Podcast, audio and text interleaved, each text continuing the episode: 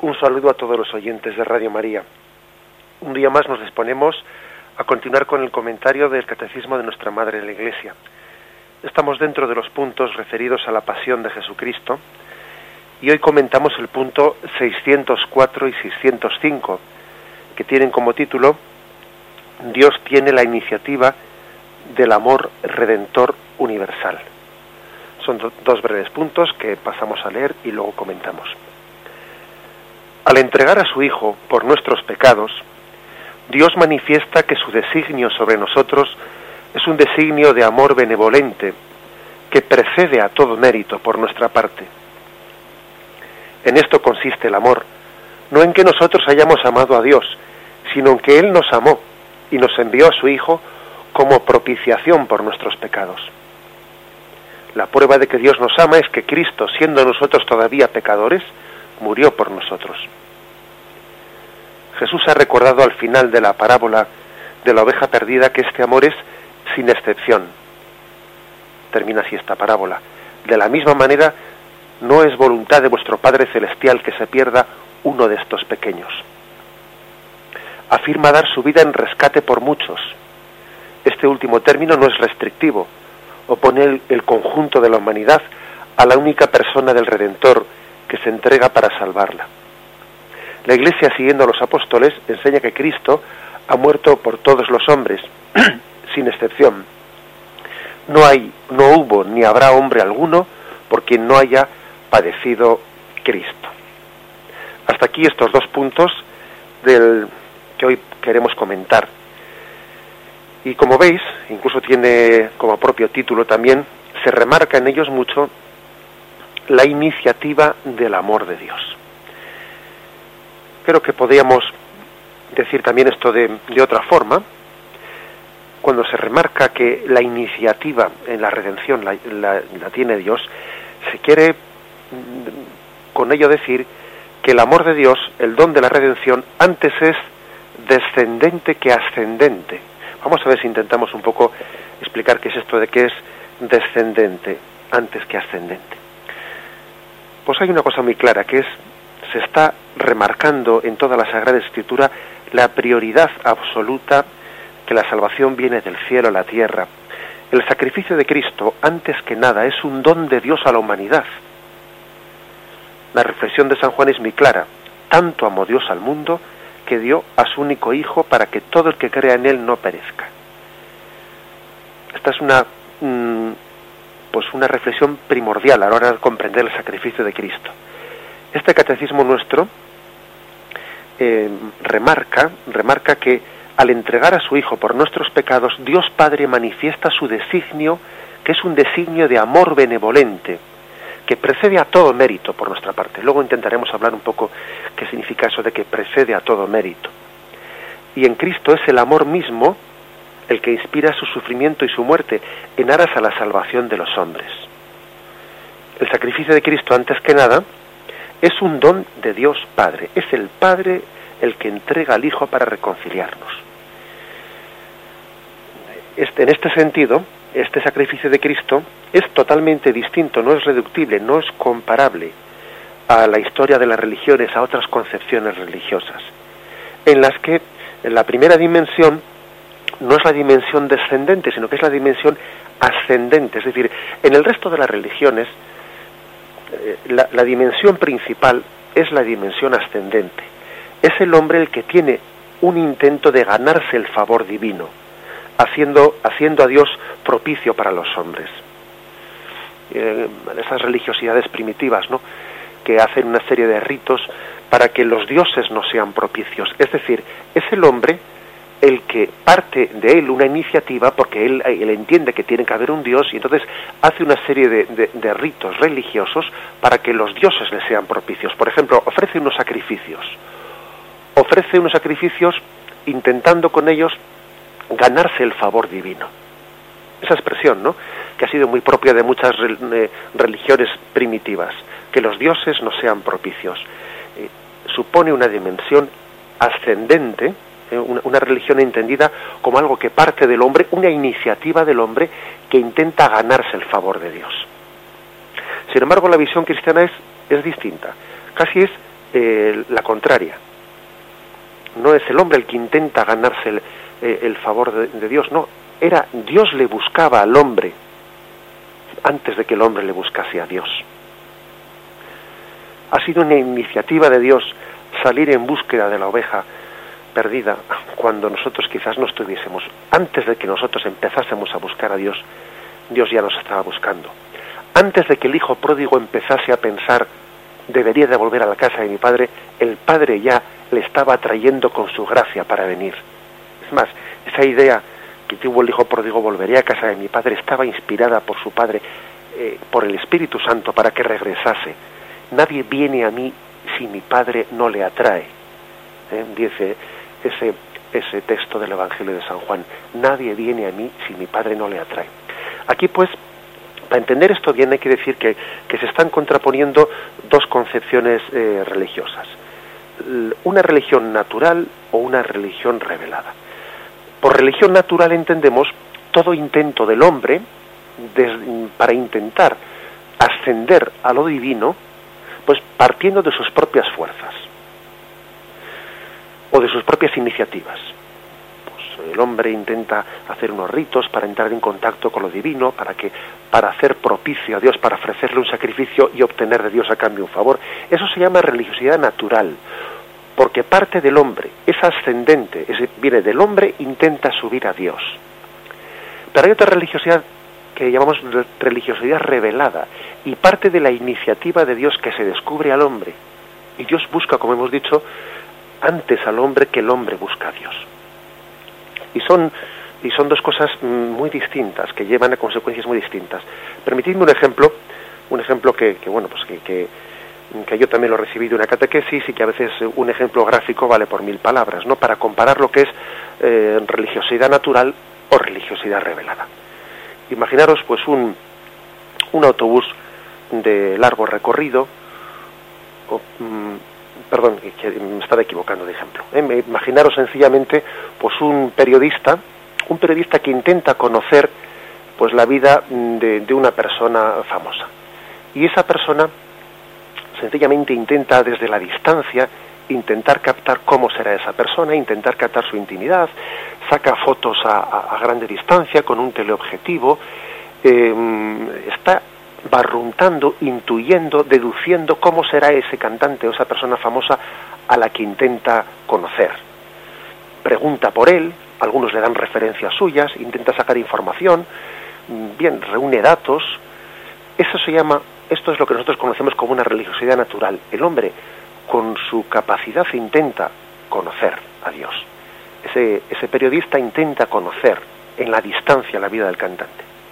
Pero un día se lleva la gran sorpresa de que volviendo a casa suena su teléfono y la gran sorpresa de, su vida profesional es que, precisamente le está llamando a él personalmente al teléfono de su casa.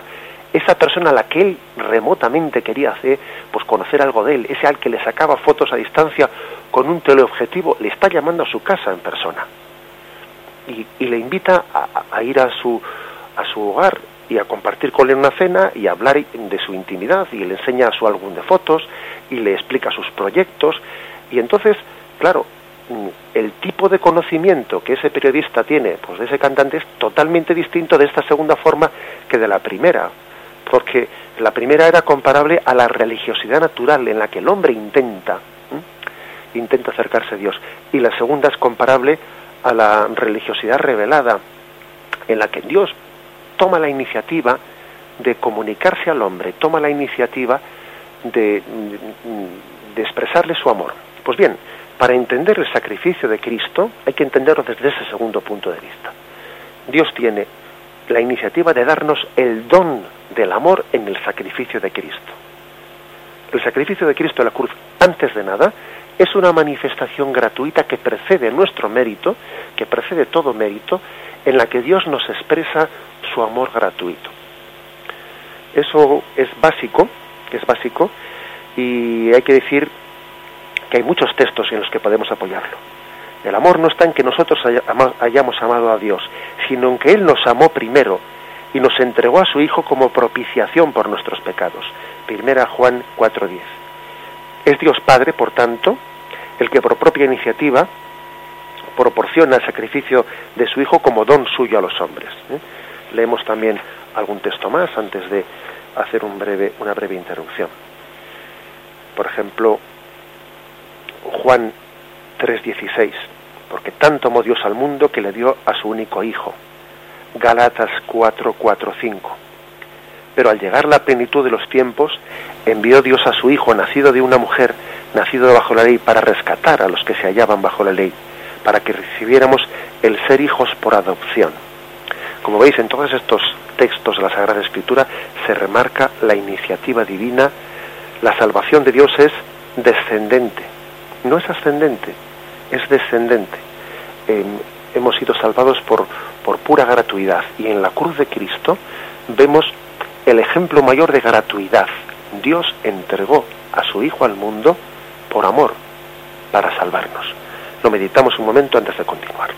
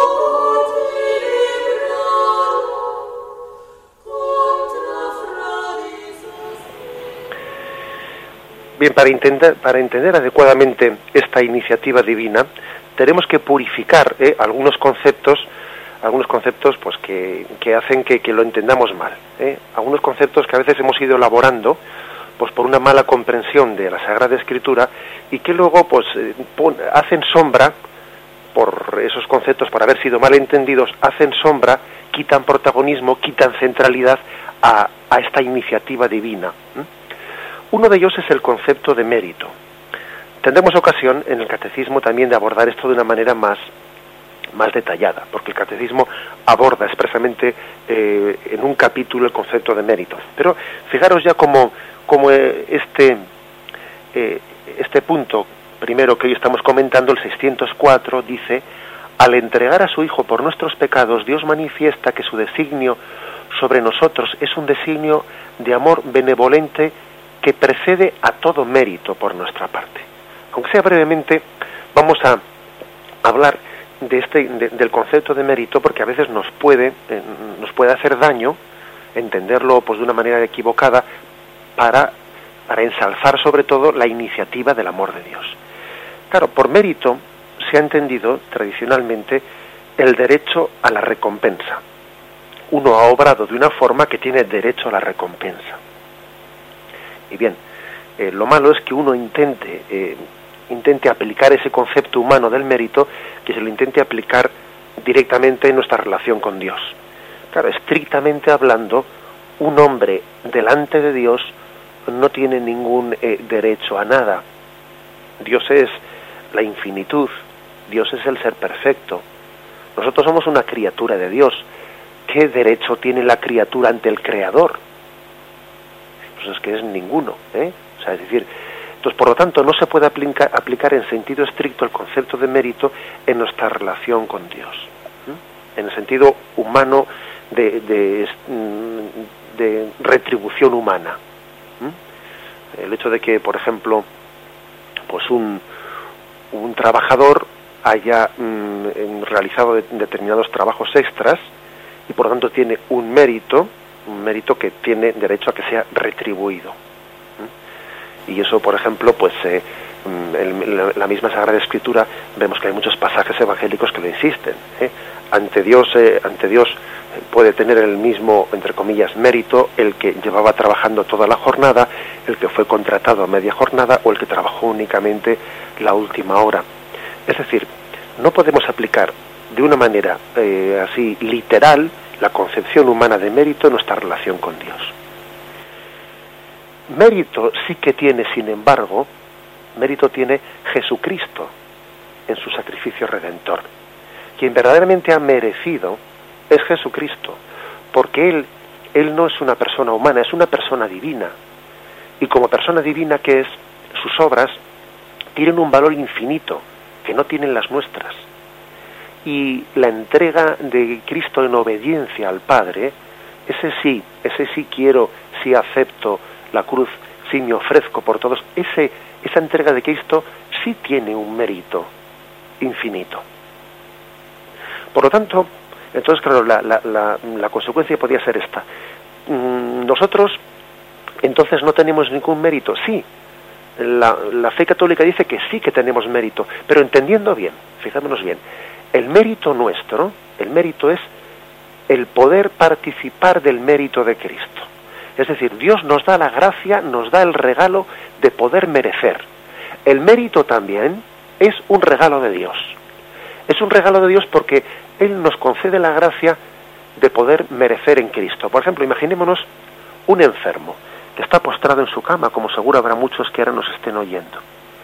Y uno puede decir, vamos a ver, la sobra, eh, esta situación mía de, pues de, mm, de dolor, esta mala noche que he pasado, ¿tiene algún mérito delante de Dios?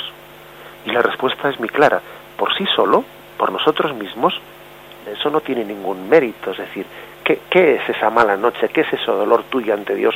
En sí mismo no tiene ningún mérito, pero unido al dolor de Cristo en la cruz, unido al sufrimiento de Cristo que, como es persona divina, sí que tiene mérito lo suyo, unido nuestro dolor al dolor de Cristo, participa también de ese mérito infinito. Cualquier sufrimiento del ser humano, unido a la, a la cruz de Cristo Redentora, tiene un mérito infinito. Así pues, hay que decir una cosa, no entendamos, no entendamos la palabra mérito como si el mérito fuese algo que se contrapusiese, que fuese contrario al regalo inmerecido de Dios. No, no, el mérito no va en contra de eso. El mérito no va en contra de la afirmación de que la salvación es un regalo es un regalo gratuito de Dios. No va en contra, porque el poder merecer, que debemos de intentar merecer y tener méritos, pero el poder merecer es ya un regalo de Dios, porque si, esa especie de esfuerzos que hacemos y, esos sufrimientos no fuesen unidos a la redención de Cristo, serían baldíos, serían estériles, no valdrían nada. Por esto, por esto hay que entender nuestra expresión del catecismo, ¿eh? que dice que Dios nos ama con un amor de benevolencia que precede todo mérito por nuestra parte. Por supuesto, porque, porque eh, nosotros hay algo que nos precede a nuestro mérito, que es el mérito de Cristo en la cruz. Ese es el mérito que hace que nuestros méritos en minúscula tengan valor salvífico, tengan valor redentor. Nos precede el mérito de Cristo.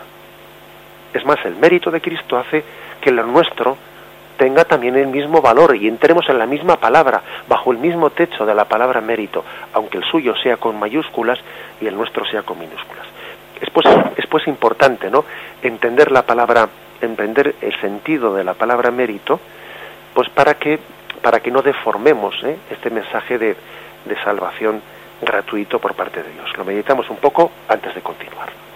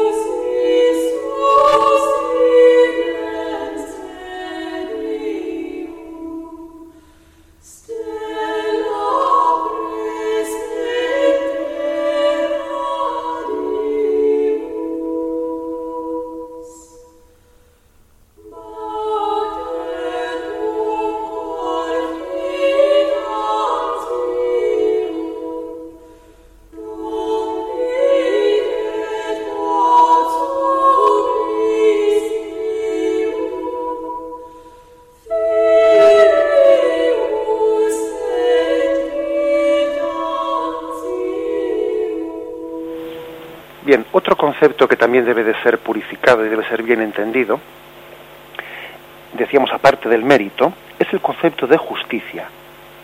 Estamos diciendo que conviene entender bien algunos conceptos para que luego no le hagan sombra, no le quiten centralidad a la afirmación de que la salvación es gratuita ¿eh? y es fruto y expresión del amor gratuito de Dios. En el marco en el marco de las relaciones entre Dios y el pueblo, bueno, pues eh, el concepto de justicia adquirió una significación religiosa. En virtud de la alianza, a Israel se le pide un comportamiento conforme a la ley de Yahvé. Y por su parte, Yahvé se compromete a intervenir en favor de su pueblo. La alianza consiste en vosotros cumpliréis mi ley y yo, a cambio, me comprometo a ser vuestro Dios, a estar siempre, a intervenir en favor del pueblo. En este sentido, el pueblo practica la justicia cuando cumple sus deberes para con Dios, y Dios es justo guardando las promesas de salvación para su pueblo. Ese es el primer concepto de justicia que vemos en la Sagrada Escritura. Es una justicia de Dios que implica también la retribución del piadoso y el castigo del impío. Pero va más allá de esto. Poco a poco en la Escritura se va avanzando en el concepto de justicia, puesto que Dios es un Dios comprometido en favor de su pueblo. Y a partir de, lo que se llama Deutero Isaías, que quizás para los que, los que no hayan oído esta palabra se le llama Deutero Isaías, a la parte final del libro de Isaías, a partir del capítulo 40, ¿eh? del 40 al 55, pues es ya una parte del libro de Isaías escrita más tarde. Pues bien, a partir ya de, de ese momento del Antiguo Testamento, porque recordad que dijimos que el Antiguo Testamento no está escrito pues, eh, en, la misma época, sino que hay una evolución dentro de él. Hay muchos siglos, desde el primer libro del Antiguo Testamento hasta el, hasta el último. Y a partir de, de esta parte del Deutero Isaías, se va adquiriendo un concepto, mm, pues digamos, más purificado del concepto de justicia. Ya en este libro, justicia y gracia son dos conceptos intercambiables, casi sinónimos, ¿no? Justicia y gracia, justicia y santidad. De manera que si uno no, no, no se da cuenta de esto, muchos pasajes de la Sagrada Escritura le pueden pasar mmm, incomprensibles, ¿no? La justicia de Yahvé aparece como la obra salvadora en orden a restaurar el pueblo de la alianza. Eh, este matiz, la razón de este matiz está en el hecho de que se ha puesto en evidencia el fallo radical del pueblo, mientras que aparece con, mayor fidelidad, con mayor luz la fidelidad de Yahvé. Es decir, había un plan primero, ¿no? Que la justicia consistía en decir, bueno, tú cumple mis mandamientos y yo me comprometo a estar siempre contigo. Pero claro, en la medida en que el hombre no cumple la primera parte del trato, ¿qué hace Dios? Como tú no has cumplido la primera parte del trato, yo tampoco cumplo la segunda. ¿Se rompe el contrato? Pues no. Precisamente el concepto de justicia se va purificando diciendo, aunque tú no cumplas la parte de tu trato, yo cumplo la parte del mío. Y yo te amo por justicia, es decir, por gracia, por santidad. Esta creo que es algo importante para que, para que entendamos muchos pasajes de, de la Sagrada Escritura. Fijaros, por ejemplo, en el Salmo 89, versículo 15, donde se dice, justicia y derecho son la base de tu trono, amor y verdad ante tu rostro marchan. Y se van equiparando las más cosas, justicia y amor, justicia y gracia. La justicia tiene también, pues, mm, mm, el sentido de un don de Dios que aunque no deja de ser obra humana y exige cooperación, pues eh, se remarca en él sobre todo ese concepto de, de, gratuidad. ¿eh? Fijaros en, en algunos textos que vamos a señalar. Porque el caso es que pueden llegar a ser muchos los equívocos a los que da pie el no entender esta, esta concepción bíblica de la justicia, porque nosotros tenemos dentro de nosotros una concepción moderna de justicia, que es la, la, la concepción de justicia humana. Y por ejemplo, si uno no entiende bien esto, vamos a Romanos 3:25 y se arma un lío, porque allí dice, a quien Dios exhibió como instrumento de propiciación por su propia sangre, mediante la fe, para mostrar su justicia, habiendo pasado por alto los pecados anteriormente, claro, y uno dice, a Jesús Dios le exhibió como instrumento de propiciación por nuestros pecados para mostrar su justicia. Y claro, si entendemos el concepto de justicia como justicia humana, dice uno, pues toma, entonces Dios Padre ha puesto a Jesucristo para mostrar su justicia, diciendo, voy a castigar a mi hijo para que vean mm, para que vean lo, que, lo que hago con él y para que cuando veas no como dice el refrán cuando veas las barbas del vecino eh, pues eh, cortar pon las tuyas a remojar eso sería evidentemente una concepción equivocada ¿eh? no se puede entender este texto de Romanos 3:25 entendiendo la palabra justicia en ese sentido humano a quien Dios vuelvo a ver el texto porque es un texto gráfico a quien Dios exhibió, a Jesús, ¿no? A quien Dios exhibió como instrumento de propiciación por su propia sangre para mostrar su justicia. Se refiere para mostrar su gracia, su santidad, no justicia en el sentido, eh, la has hecho, la vas a pagar. No, no. Porque llega un momento en que la Sagrada Escritura, a partir del Teutore Isaías, el concepto de justicia es sinónimo a concepto de gracia, de amor gratuito. Y así uno entiende tiene muchos pasajes de la Sagrada Escritura que si no son, son incomprensibles. Dios le hizo a Cristo justicia para nosotros, le, hizo amor, amor, santidad para nosotros. De forma general se puede decir ¿no? que en San Pablo la justicia de Dios corresponde a los bienes de la salvación. Por aquí se ve hasta qué punto iría desencaminado quien pretendiera entender esa justicia según el significado actual que tenemos nosotros de la palabra justicia. Se puede llegar a traducir justicia como santidad, ¿eh? dicen muchos. Dios es justo, Dios es santo. Nosotros nos armamos un lío bastante grande cuando decimos, bueno, bien, Dios es justo, pero es que también aparte de ser justo es, es misericordioso. Y entonces es misericordioso, pero también es justo. En la Sagrada Escritura llega un momento en que la palabra justicia se identifica con santidad y misericordia. Son una sola cosa. Y es más, eso ocurre, eso ocurre en la medida en que mm, el hombre comienza siendo infiel, aquella alianza del Sinaí. Y cuando aquel concepto de justicia, retribución no sirve, la palabra em, justicia pasa a significar gratuidad del amor de Dios. Fijémonos en Romanos 3:21. Eh, Pero ahora, independientemente de la ley, la justicia, Dios, la justicia de Dios se ha manifestado atestiguada por la ley y los profetas, justicia de Dios por la fe en Jesucristo para todos los que creen. Es decir, eh, estamos casi identificando cuando se dice justicia de Dios por la fe en Jesucristo, aquí, estamos haciendo referencia a decir santidad de Dios, justificación, es decir, santificación del hombre. Llega un momento en que la palabra justicia o justificación es sinónimo de la palabra santificación. Dios nos hace justos, Dios nos hace santos. ¿Eh? Eso es algo importante.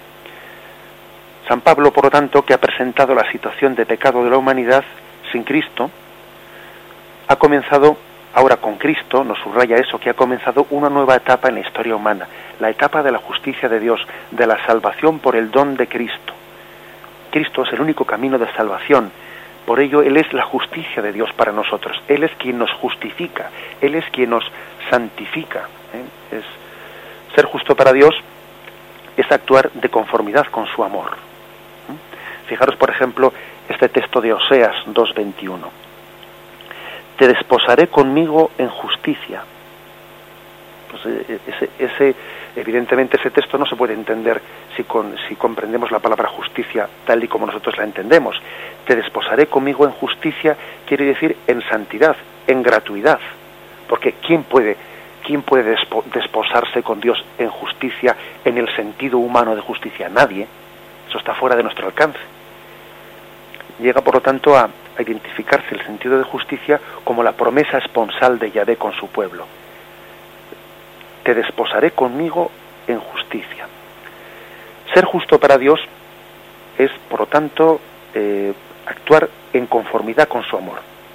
No es pues la justicia divina la que puede limitar el amor divino redentor, no, porque a veces, claro, si se habla de justicia eh, en sentido humano, se está como poniendo, como, como la palabra mérito, ¿eh? como poniendo un límite un límite al amor gratuito de Dios.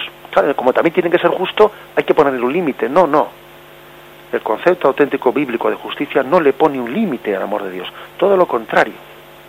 Todo lo contrario. Bien, hecha esta precisión, vamos a continuar con nuestra reflexión, pero primeramente vamos a hacer un momento de silencio.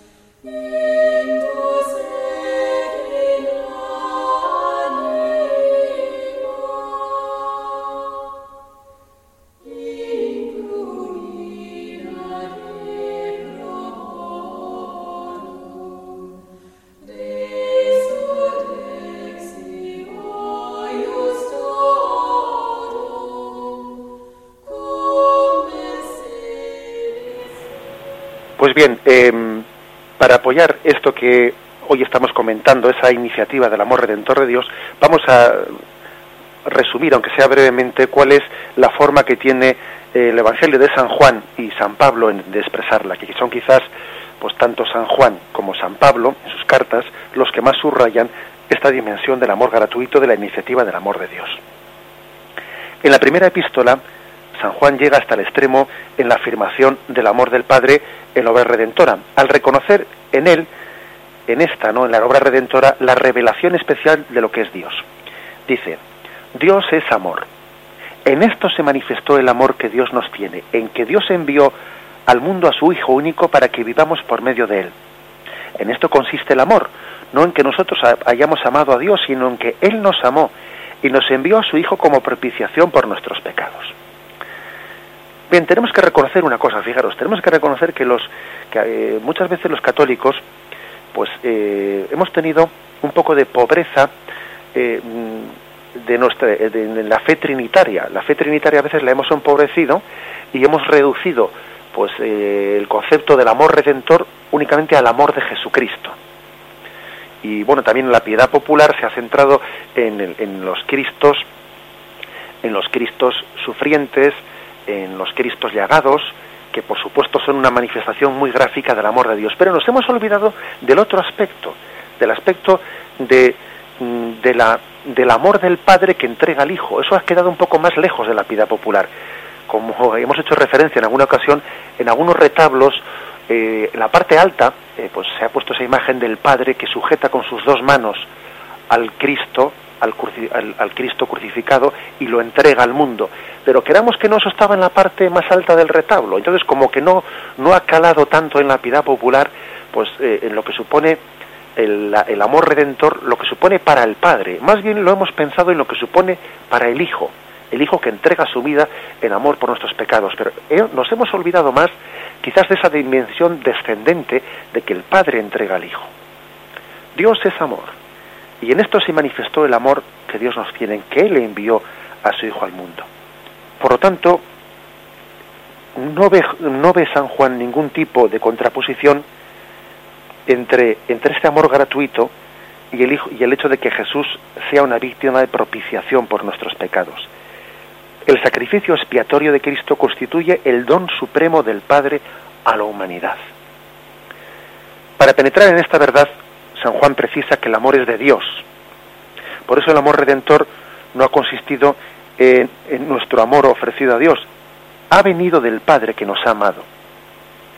Era necesario que el sacrificio redentor viniese de lo alto y que el amor ofrecido como propiciación se recibiera primeramente del Padre.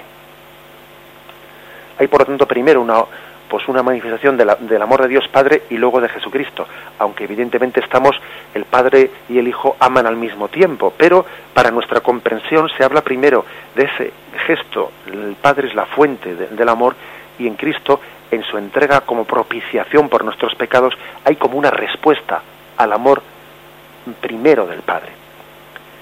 El Evangelio refiere pues muchas expresiones ¿no? en las que en las que se justifican este punto de vista. Jesús presenta su propia muerte como la más excelsa expresión del amor. Nadie tiene amor más grande que el que da la vida por sus amigos. Este amor es revelación del Padre.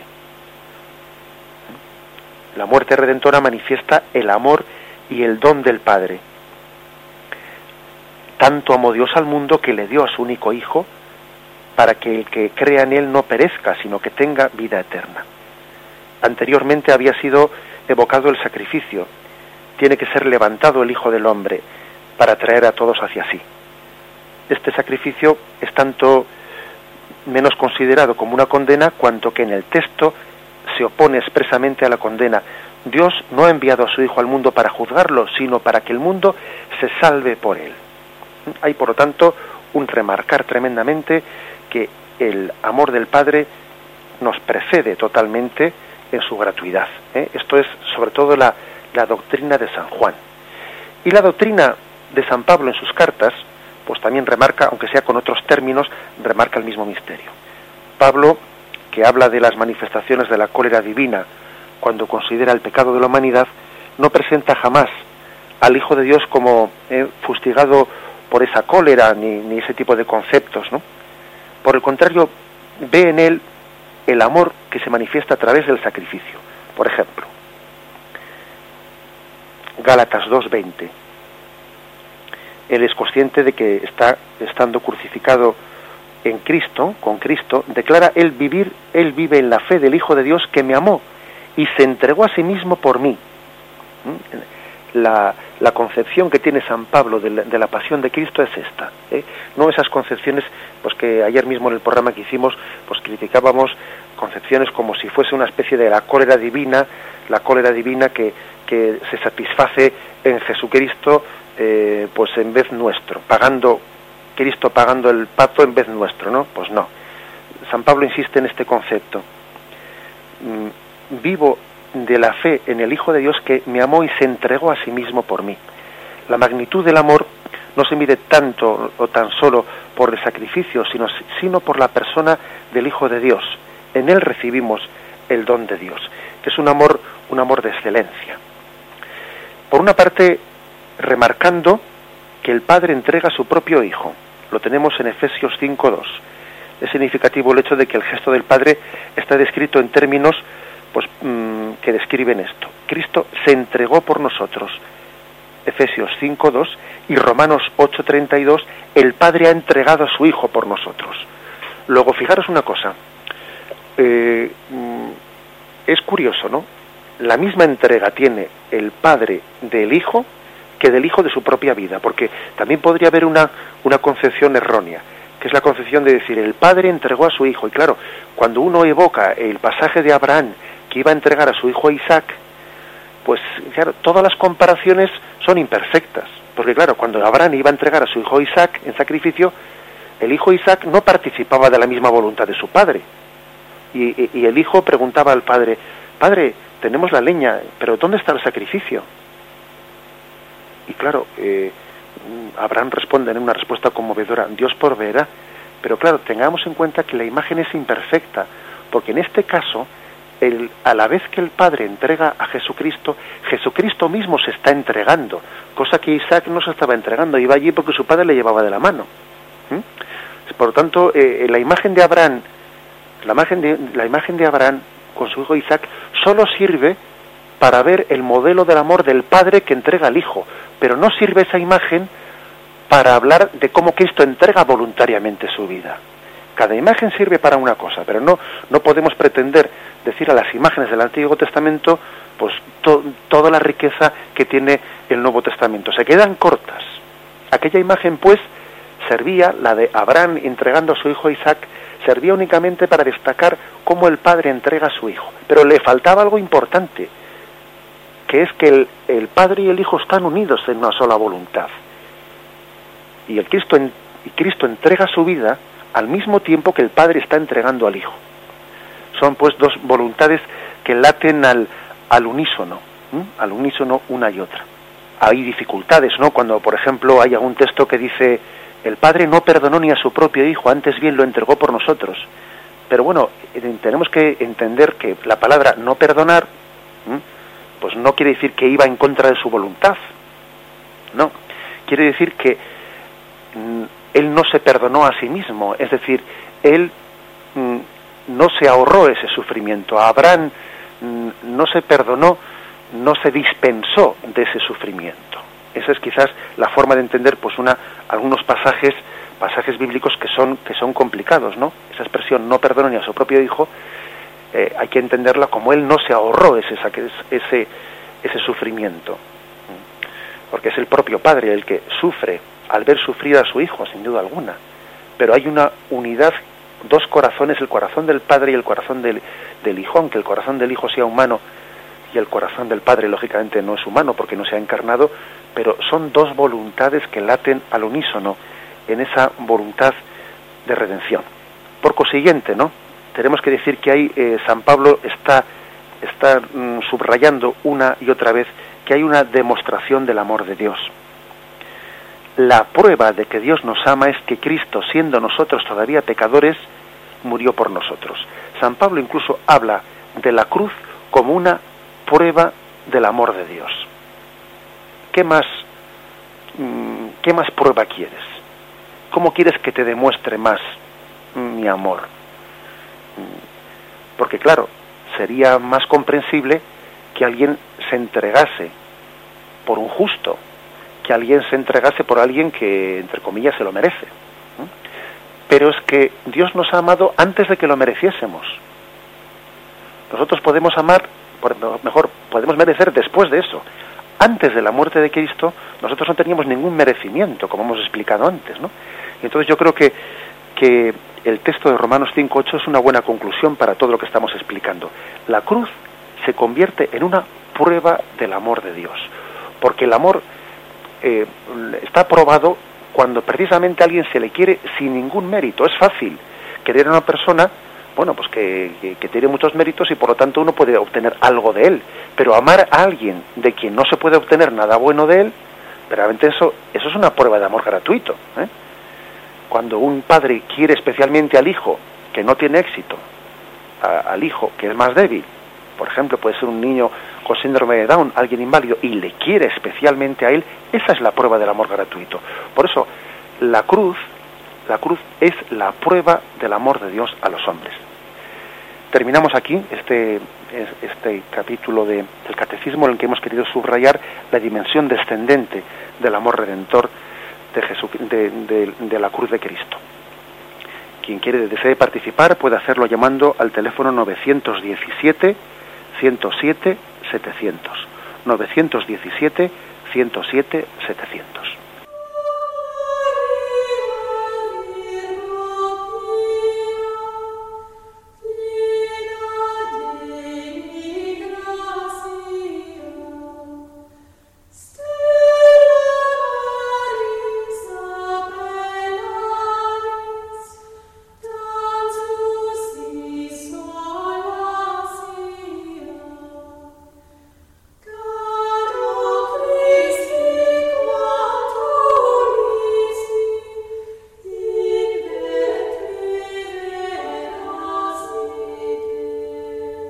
Buenos días, ¿con quién hablamos?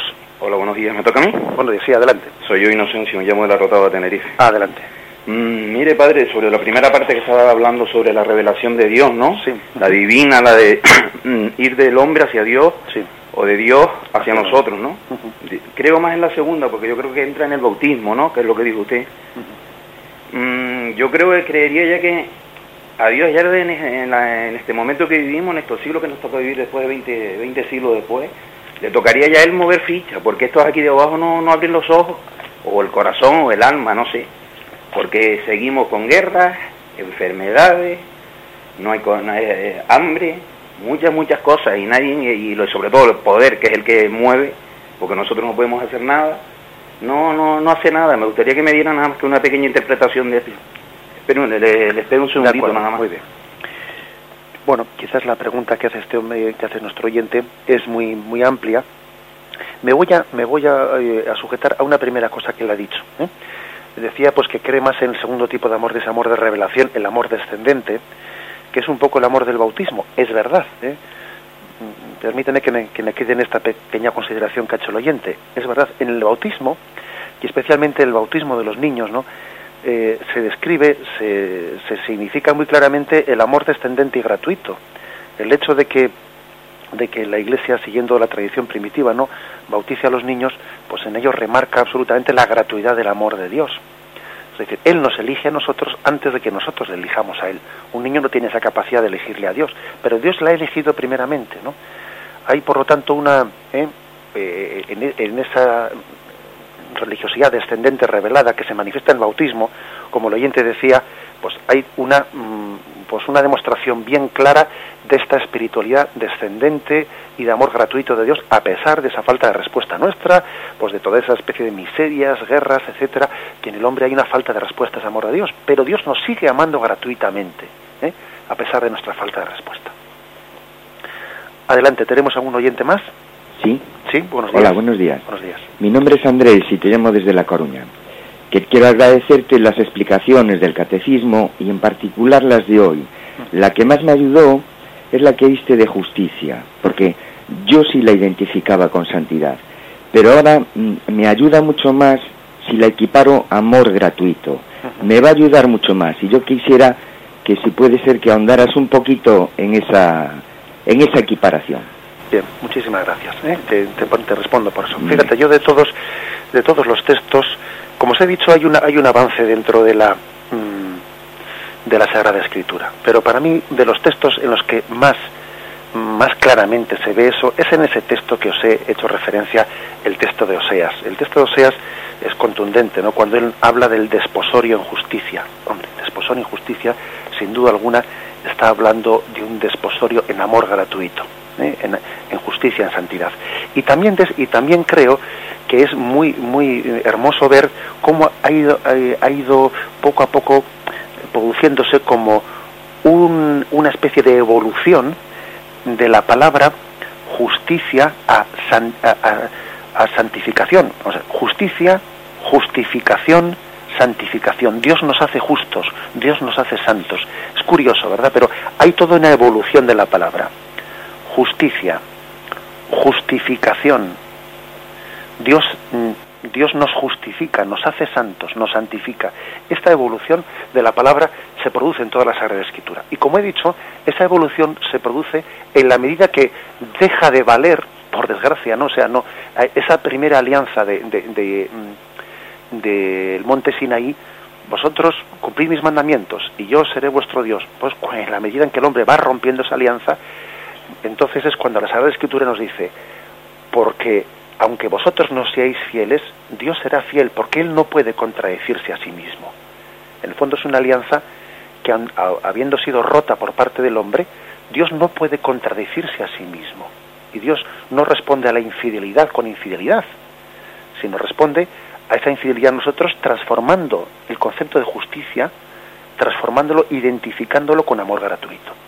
Eso en el fondo, como he dicho otras veces, la mejor imagen la tenemos en lo que pasa en el seno de las familias, porque uno a un hijo le exige, y lógicamente le exige un esfuerzo para que saque determinados estudios, para que, etcétera. Pero sí, pero en la medida en que ese hijo no responde, rompe esa, esa especie de metas concretas que la familia le ha establecido, al final la familia quiere y ama al hijo gratuitamente desde en todo, en la situación de fracaso en la que se encuentra, en la situación de rechazo pues, mm, laboral, eh, de amigos y cuando él se le han roto muchas cosas, al final es querido y aceptado y recogido después de todos sus fracasos gratuitamente en la familia. Es la imagen que tenemos más más similar para que uno vea cómo en la propia familia transforma el concepto de justicia o exigencia a un hijo pues en el amor gratuito. Adelante, tenemos a un oyente más. Mire, ¿soy yo? Sí, adelante. Mire, buenos días. Buenos días. Pues es que estoy completamente de acuerdo en lo que usted está diciendo, porque eh, yo antes tenía como miedo al sacramento de, ya decíamos, de la confesión, ¿no? Y entonces para mí entender esto, em, pues ha cobrado el sacramento de la reconciliación pues una nueva dimensión completamente nueva y, experimentar esto, ese, amor gratuito de Dios, es lo más grande que puede tener el hombre. Porque mm, mm, mm, yo esto lo vi después eh, de, leer la, la, misericordia se ríe del juicio. Está un poco en la línea de lo que usted estaba diciendo, ¿no? Y porque mi mérito, claro, eh, como el de cualquier hombre, es ser pecado. Y es que llega a ser mérito casi ser pecado sí, sí, sí, para decírselo al Señor, ¿no? Entonces, eh, para mí el sacramento de la reconciliación, ya le decía al principio, que es, es, una gozada, como se puede decir, es, es, ver la misericordia gratuita de Dios, la gratuita de ese Dios que nos ama, que me ama y que, y que bueno, me, me pone esta, me humilla pero no me humilla. Soy pecado pero soy grande ante Dios, o sea, experimentar ese sacramento de la reconciliación que yo lo había dejado, ¿no? Porque me daba como miedo por deformación o por... Ahora es un júbilo, es un auténtico júbilo. Y bueno, es más o menos eso lo que quería decir. Y, la necesidad de abrir la Biblia, porque la tenemos cerrada, y, abrir la Biblia y, Dios te habla, Dios te habla, es verdad. no tengo más que decir. Bien, muchísimas gracias, eh, por su aportación. Adelante. Bien, como veo que tenemos poco tiempo, ¿tenemos alguna llamada más en espera? ¿Sí? Sí, adelante. Eh, buenos días. Buenos días. Mira, soy Francisco de Vigo. Buenos días, Francisco. Eh, vamos a ver, yo lo que quería, yo intento seguir la, la doctrina del Señor, la doctrina de Dios, bueno, sigo bastante, pero lo que más difícil mm, se me da es, eh, como dices, amar a, tu enemigo. Yo lo demás incluso perdono.